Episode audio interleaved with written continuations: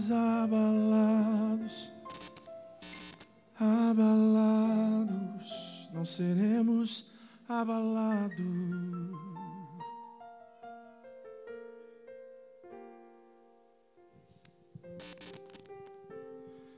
Aí. Que lindo isso, né? Que gostoso. Bom demais confiar em Deus. Amém? Tudo bem com vocês? É, hoje sou eu. Não faço essa cara, né? Mas hoje Deus deu uma palavra ao meu coração e eu, poxa, eu amo compartilhar, né? E tomara que eu consiga expressar tudo aquilo que o meu coração está cheio. Amém? Se você viu o tema, parece tema de teólogo. Não sou teólogo, tá? mas é a tema é a genealogia, a origem de tudo. É, por que, que eu escolhi esse tema? Eu, alguns anos, eu tenho é, estudado e pesquisado sobre a minha genealogia. Já há alguns anos, creio que acho que mais de sete anos já. Tem ano que eu procuro mais, aí eu desanimo porque eu não consigo achar. Aí, daí eu esqueço um pouco, daí de repente aparece alguma coisa, um fragmento de algo da minha família, eu, puxa, vou atrás. Aí eu começo a procurar de novo, daqui a pouco eu desisto. Eu comecei a procurar por, pra, por causa da cidadania europeia, que eu sou descendente de, de alemão, parece, né? E aí eu fui atrás disso, não deu certo, mas eu continuei, porque dizem que quem começa é um vício, é viciante.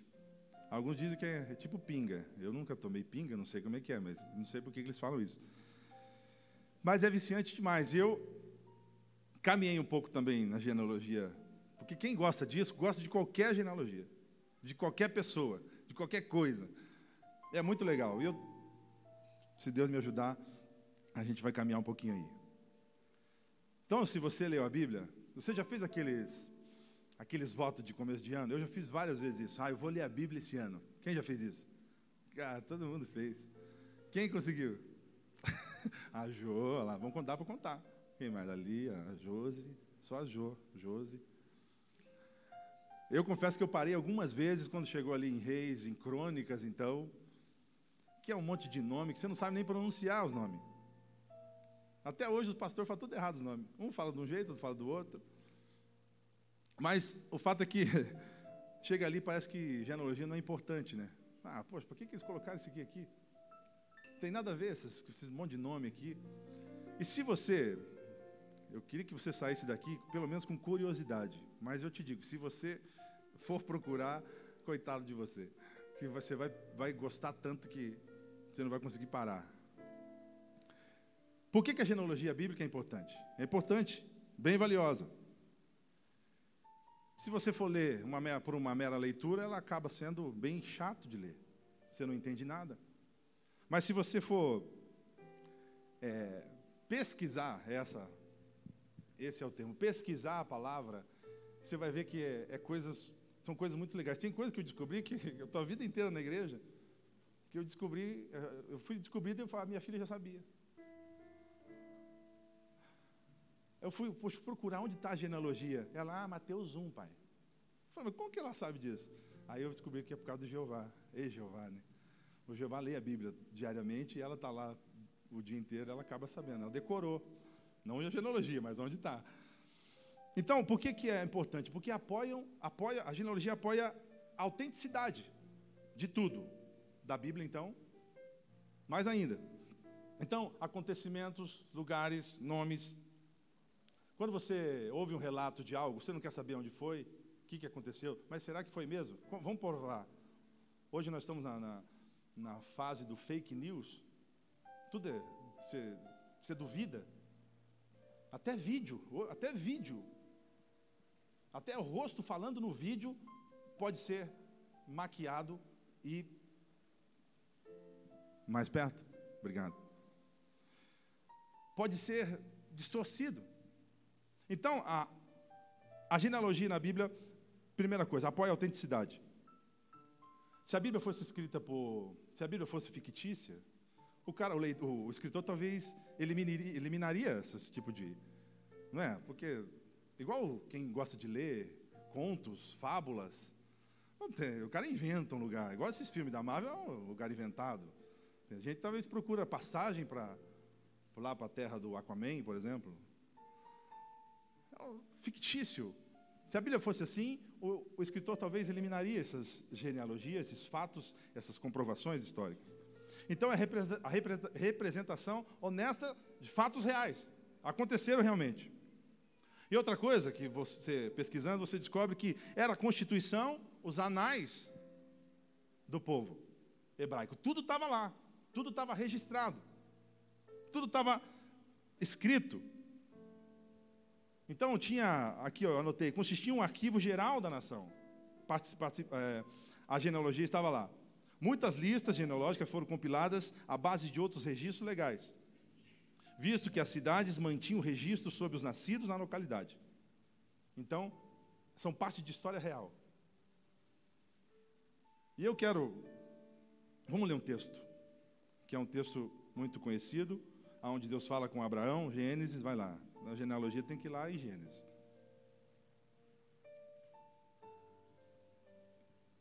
Dezessete. Se você for ver a genealogia, está lá em Gênesis 5. Gênesis 5 consta, consta lá a descendência de Adão. Desde Adão, vai até Noé. Mas aqui em Gênesis 17, aonde Deus fala com Abraão, não lá, lá, lá atrás. Aqui ele já está com 99 anos e ele faz uma promessa a Abraão. Quando Abraão estava com 99 anos de idade, o Senhor lhe apareceu e disse: eu sou Deus Todo-Poderoso, ande segundo a minha vontade e seja íntegro. Estabelecerei a minha aliança entre mim e você e multiplicarei muitíssimo a tua descendência. Abraão prostou com o rosto na terra e Deus lhe disse: De minha parte, esta é a minha aliança com você. Você será o pai de muitas nações, não será chamado de Abrão, mas seu nome será Abraão, porque eu o constituí pai de muitas nações. Eu, to, eu o tornarei exatamente florífero e de você farei nações, e de você procederão reis. Estabelecerei a minha aliança como aliança eterna entre mim e você e seus futuros descendentes, para ser o seu Deus e o Deus dos seus descendentes. Toda a terra de Canaã, onde agora você é estrangeiro, darei como propriedade perpétua a você e a seus descendentes, e serei o Deus deles. Caramba. Promessa de Deus por um cara de 99 anos que não tinha filho. Aí a história vocês conhecem, que daí a Sara deu uma, dá uma risadinha. Ué, o que você está rindo? Não, não estou rindo, não. Não, tá. Aí nasce Isaac. Então, vou passar a genealogia toda. Não, não vou passar, porque é muita, muita gente. Mas, detalhar para você que se você for para a história, é, cara, é muito bom. Adão, lembra de Adão? criado por Deus, ele tem um filho chamado Caim, só que e tem outro filho chamado Abel. Só que o Caim mata Abel. E ele fica só com Caim. E aí você lembra que Deus amaldiçoa Caim? E fala: Você será errante pelo mundo e quem te matar, não vão te matar porque coloca um sinal nele. Falou: Você, ninguém vai querer te matar, porque o, a, a tragédia será imensa. Fala, mas então, como que e aonde que eu pensava que a genealogia real de Jesus sairia de Caim. Aí eu fui estudar de novo e percebi que Adão teve outro filho, e teve muitas filhas, porque a Bíblia diz que Adão teve filhos e filhas. Teve Abel, teve Caim, teve Sete e teve muitas outras filhos e filhas. Tanto que Caim vai casar com quem? Com essas filhas, com esses filhos. Os homens viviam 800 anos, 900 anos. Então a linhagem, se falar em linhagem real de Jesus, não parte de Caim, mas parte de Sete. Então Sete tem filho, aí o filho de Sete também tem o filho, e a, e a geração real e a, e a genealogia real de Jesus, ela continua, ela começa e aí vai se estendendo. Aí chega até um homem chamado Noé, filho de Lameque. Então, a geração toda que foi criada por Deus, ela morre toda no dilúvio. Ou seja, Caim e sua descendência, amaldiçoada, morre no dilúvio. É coisa que a gente não para para pensar às vezes. Poxa, só sobrou Noé e sua família. Filho de Lameque, que era filho, filho, filho e filho de Sete. E a geração real continua. E continua, e vai Noé, Sem, filho de Noé, Arfaxade, e vai por aí. Até chegar em Naor, Terá, pai de Abraão. Será que existia esses, esses livros onde Abraão podia consultar e, e rever toda a história? Eu, talvez aqui, nessa, nessa parte da história, eu quero crer que talvez não. Porque Deus faz essa promessa a ele, como se estivesse começando ali. E então vai Abraão, aí teve Isaac e. Quem era o filho de Abraão? Isaac que diz Isaac, vem Jacó, que seria Esaú, mas Jacó toma a sua primogenitura e a, a linhagem continua. Eu estou correndo porque é pouco tempo. Jacó, Judá, Pérez, vai, vai, vai, vai, vai, vai. A genealogia de Jesus continua. A real, ou sangue real, o sangue aonde Jeremias falou que viria o Salvador no mundo, Deus prometeu isso ao mundo e seria através dessa genealogia ou através dessa geração. Ah, então, a linhagem real de Cristo continua e vai bem protegida de Adão até um rei chamado Joaquim. Filho, ou seja, neto de Josias. É Josias, Joaquim, Joaquim. A linhagem real continua e protegida até Joaquim. E aí tem um conflito na história. E eu queria que você lesse Isaías 22. Deixa eu fazer Isaías. Jeremias, perdão, gente.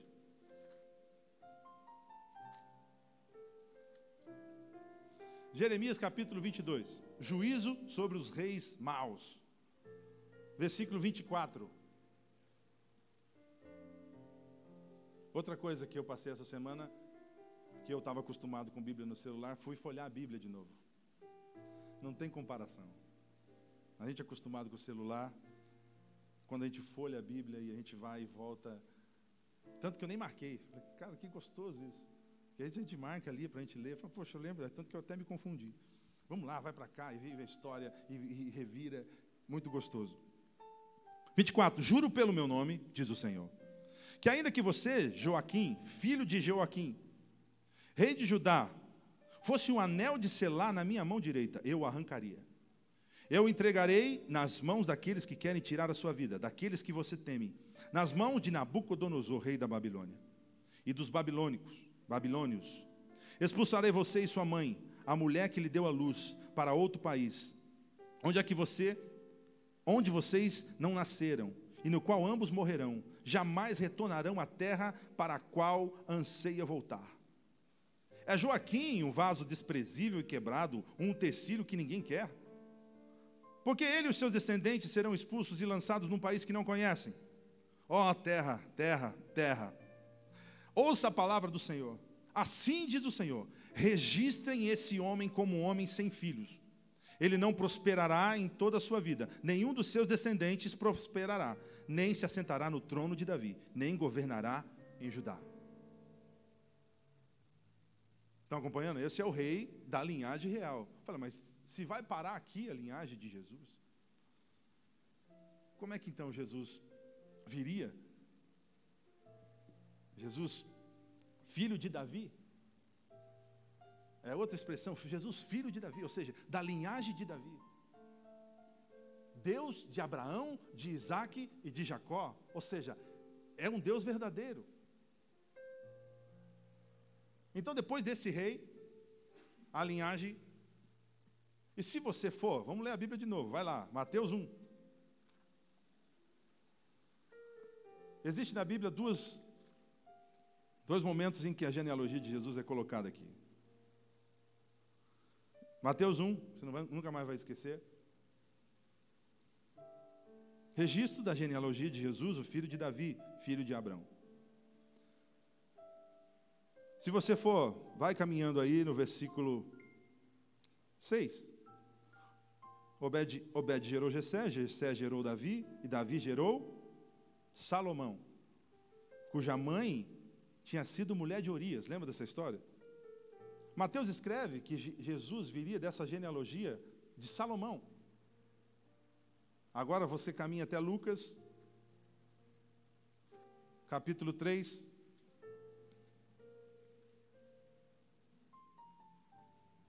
Lucas,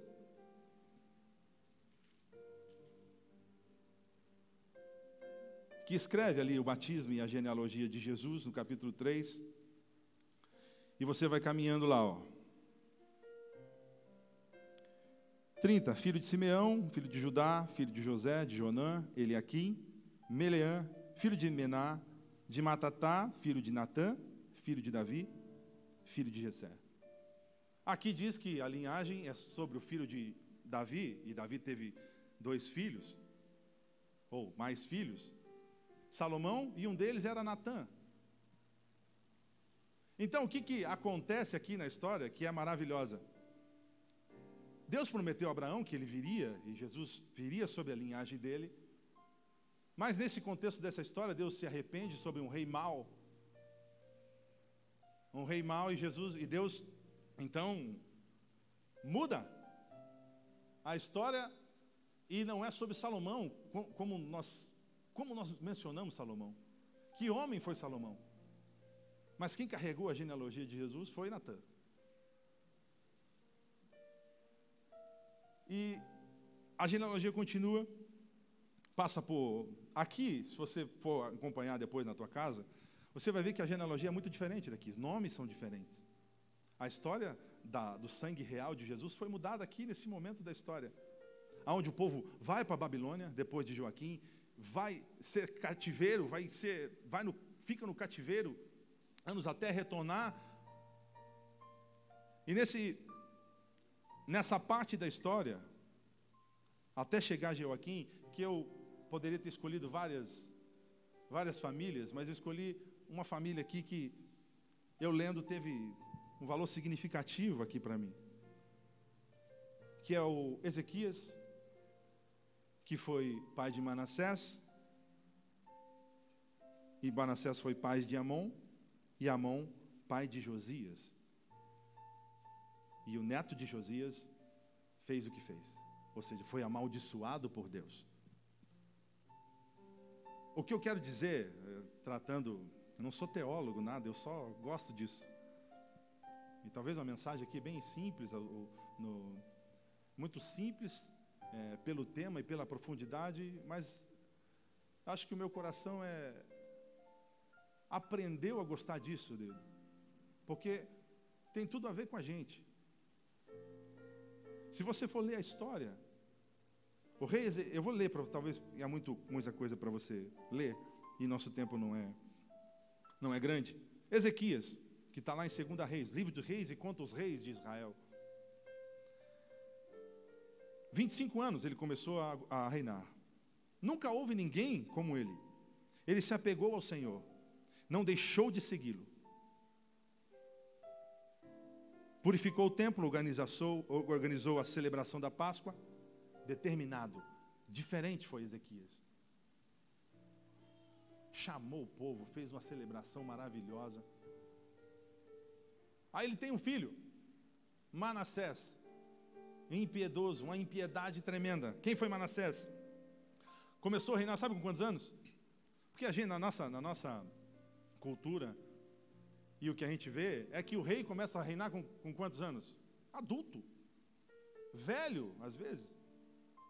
Porque o, o pai dele vive bastante, então ele reina já com boa idade, começa o seu reinado com boa idade. Aqui não, Manassés tinha, sabe quantos anos?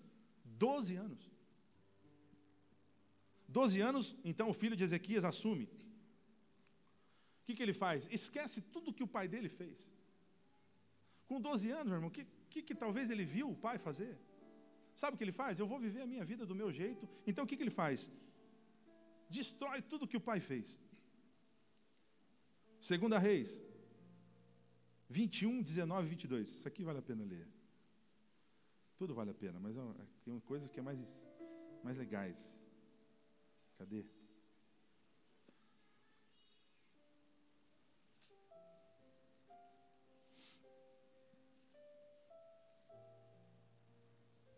Segunda Reis 21, 1, 6. Manassés tinha 12 anos de idade quando começou a reinar. O nome da sua mãe, olha que eles fazem questão de colocar. O nome da sua mãe é Efizibá. Ele fez o que o Senhor reprova, imitando as práticas detestáveis das nações, que o Senhor havia expulsado diante dos israelitas. Reconstruiu altares idólatras, que seu pai Ezequias havia demolido. E também ergueu altares para Baal, e fez poste sagrado para Aserá, como fizera Acabe, rei de Israel. Inclinou-se diante de todos os exércitos, celestes e lhe prestou culto.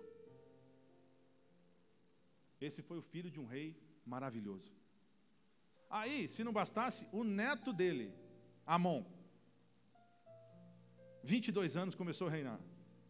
Sabe o que ele fez? Copiou o pai. Sabe quantos anos ele começou a reinar? 22 anos. Ou seja, já tinha andado um pouquinho com o pai copiou o pai em tudo que fez. Não andou com Deus. Segunda Reis, capítulo 21. Não se humilhou. E o pior, aumentou ainda mais a sua culpa. Foi morto, foi morto pelos seus oficiais. Apenas dois anos. Neto de Ezequias. Aí o bisneto dele, Josias. Oito anos de idade andou com Deus. Aqui é o que eu acho muito legal da história, que Josias, ele começa a reinar com oito anos, e depois que você for ler crônicas, reis, essa história é maravilhosa. Eles, ele manda o povo para o templo, e na, nessa mexida no templo que havia sido destruído, eles encontram um livro o livro da lei. E um acha e dá para o outro, e o, e, o, e o cara do exército leva e lê para o rei. Então, acharam o livro da, de, da lei. E ali conta a história. Talvez falou do seu pai, falou do seu avô, contou o que os dois fizeram, falou do seu bisavô, que foi Ezequias. Esse cara, esse cara, esse rei, ele rasga as vestes quando ele lê o livro. Quando leem o livro para ele, fala: "O que que nós estamos fazendo? Eu preciso consertar a história aqui." Aí ele faz uma celebração da Páscoa que a Bíblia diz que nem houve, nem nunca mais, nunca tinha acontecido e nunca mais aconteceu uma celebração de Páscoa igual o rei Josias fez. Um cara que decidiu mudar. O avô, não, o pai não foi flor que cheirasse. O vô, então, pior ainda. Mas ele, quando lê aquilo, aquilo ele, ele, poxa, eu não aceito isso para a minha vida. Eu não aceito isso, viver igual os meus pais, igual os meus avós viveram. Eu decido aqui mudar a minha história.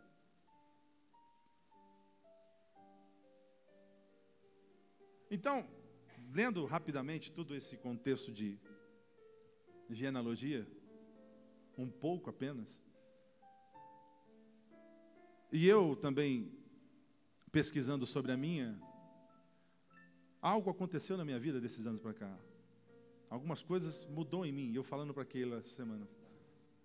Eu lembro que foi fruto de pesquisas que eu comecei a entender algumas coisas sobre mim sobre quem eu sou, sobre do jeito que eu estou vivendo.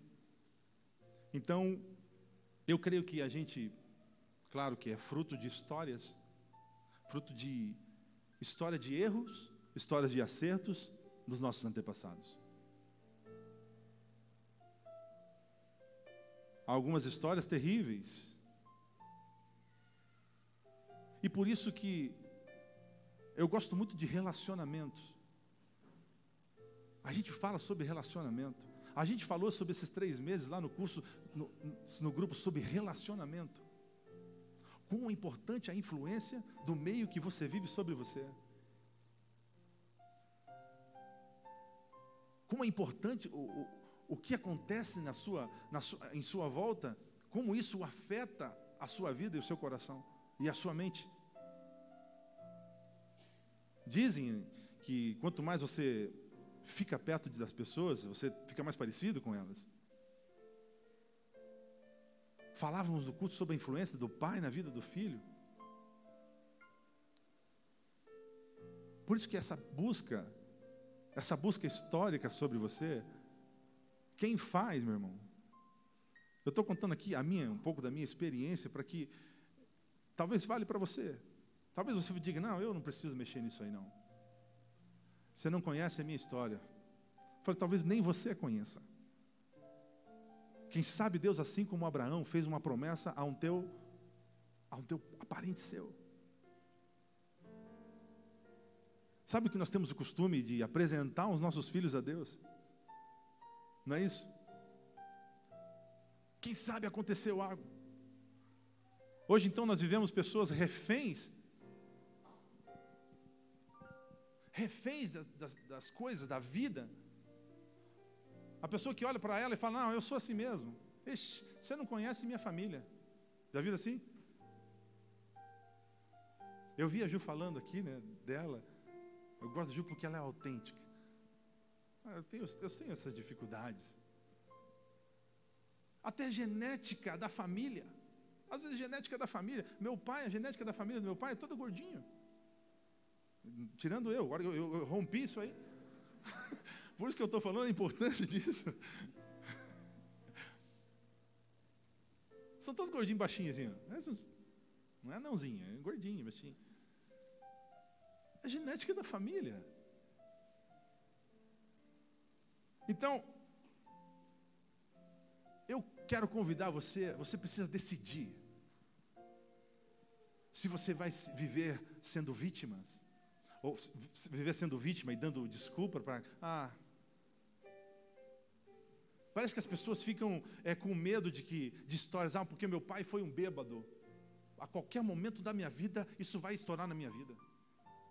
Ah, porque meu avô, meu avô, se você, ah, você não sabe da história do meu avô, meu avô foi um estuprador, meu avô foi, olha, um assassino. Parece que isso aqui, ah, parece que eu estou tô, tô carregando isso com ele, qualquer momento isso vai estourar. Pessoas que são vítimas, se vitimizam. Ah, porque o contexto que eu vivo. Talvez viveu uma infância toda deturbada. Foi estuprado, foi isso, foi aquilo. Ah, você não, você não, você não sabe. Não, não é assim.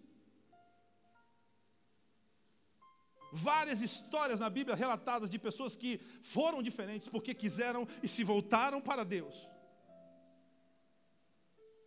Decidiram todo o seu ser, todo aquilo que, que, que o rodeava, eu entrego a Deus.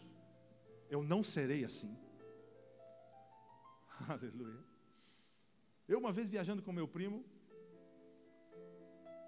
ele já tinha sido pastor e a esposa dele traiu ele traiu, traição, um rapaz maravilhoso, pregador, e rapaz estava na lona. E ele falou uma coisa para mim que eu não esqueço, André, você precisa, se você ainda não fez, repreender o espírito de separação das nossas famílias. E ele foi citando, ele citou uns dez. Ah, esse, esse, esse, esse, esse. Ah, a mãe, o pai, o tio, lembra do tio? Ah, eu falei, rapaz, verdade, preciso fazer isso. Há uns anos atrás eu lembro dessa conversa com ele. Então, algo acontece quando nós entendemos da onde nós somos. Ou seja, nós somos todos de Jesus.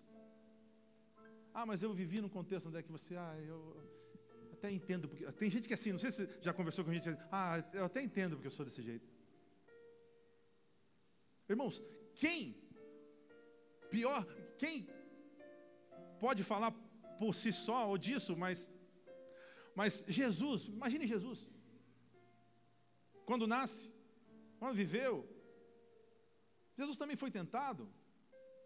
Imagine as histórias de Jesus, ou sobre o pai dele, sobre José, que daí não era pai, e como é que era? Tem gente que não conhece o, o pai. Fala, ah, eu sou assim porque eu não conheci meu pai. Quando, quando você entende a sua história, uma coisa que aconteceu comigo, eu comecei a entender mais as pessoas. Pessoas quando te ferem, quando fazem alguma coisa, eu fico pensando, poxa, acho que ele nem sabe. Talvez tenha alguma grande história acontecendo aí. Eu comecei a relevar as pessoas, poxa. Aconteceu semana retrasada uma coisa comigo, eu fiquei chateado. Eu falei, poxa, será que será que está falando comigo isso? Fiquei quieto. Falei, peraí. Olhando para ele, falei, poxa, talvez ele nem saiba porque porque ele está passando, porque ele está desse jeito. Então a gente começa a, a entender mais as pessoas.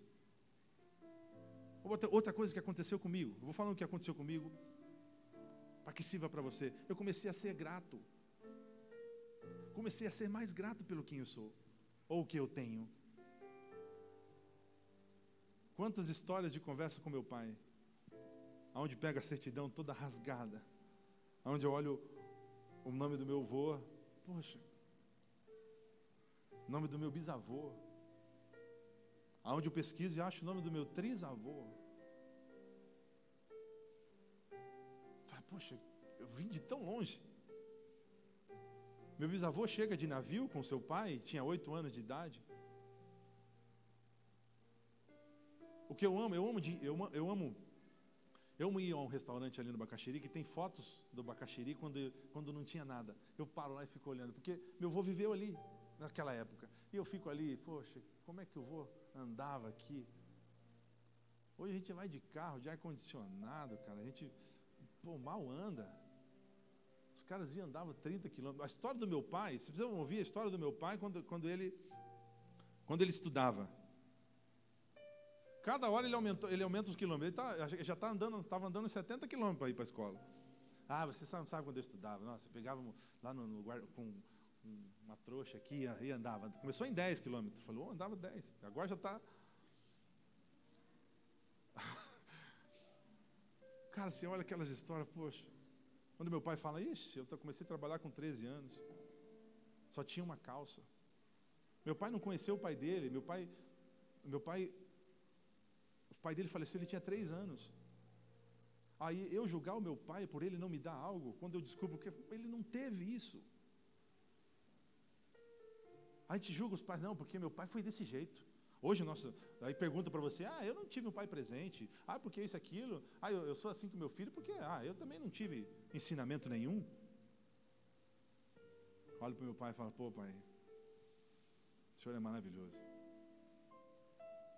O senhor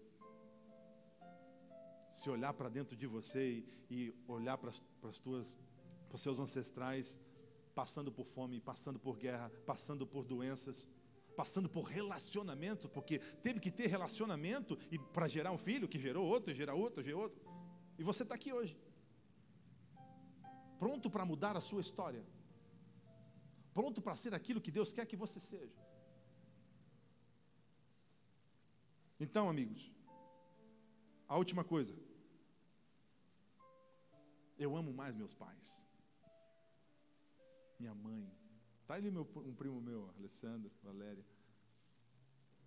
A parte do meu vô, hein, Sandro? Que vô, cara, que nós tivemos. Que história. Não tem como a gente fechar os olhos e dizer, cara. E o que, que você tem passado para a sua descendência?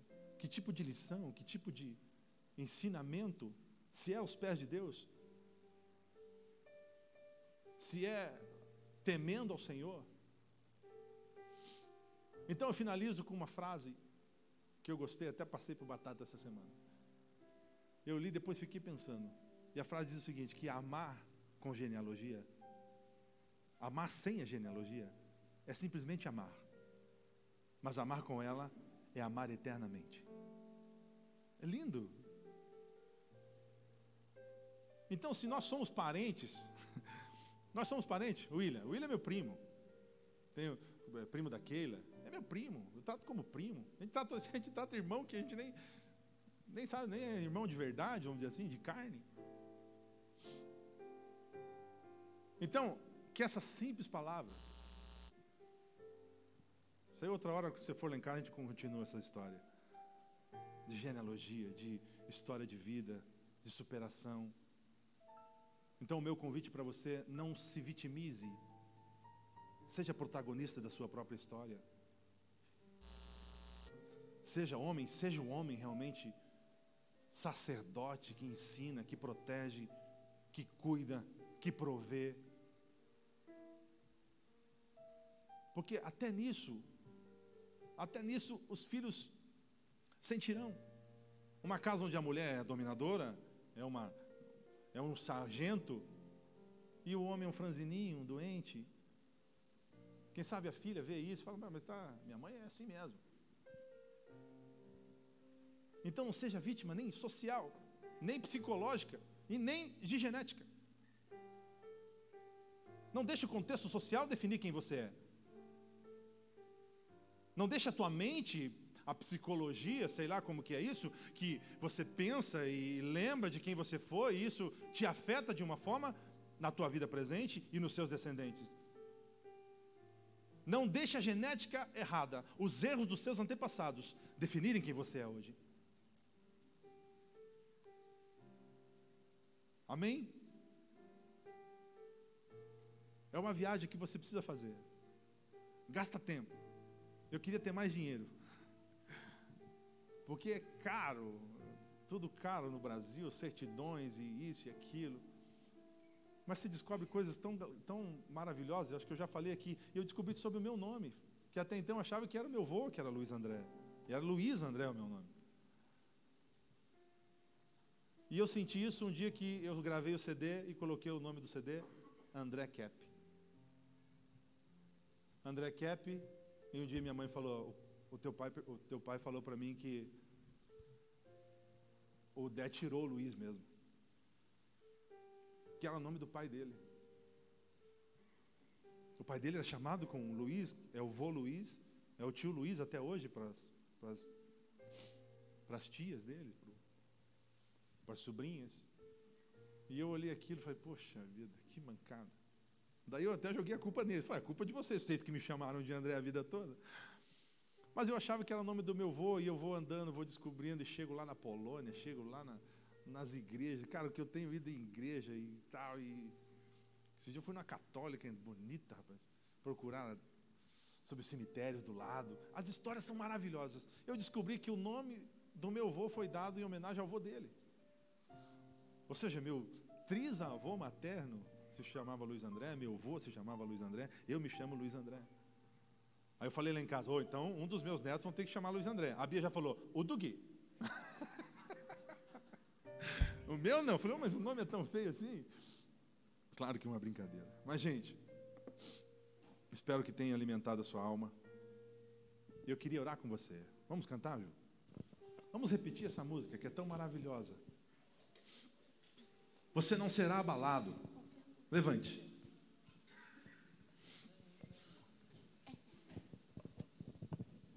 Você precisa definir realmente quem é você.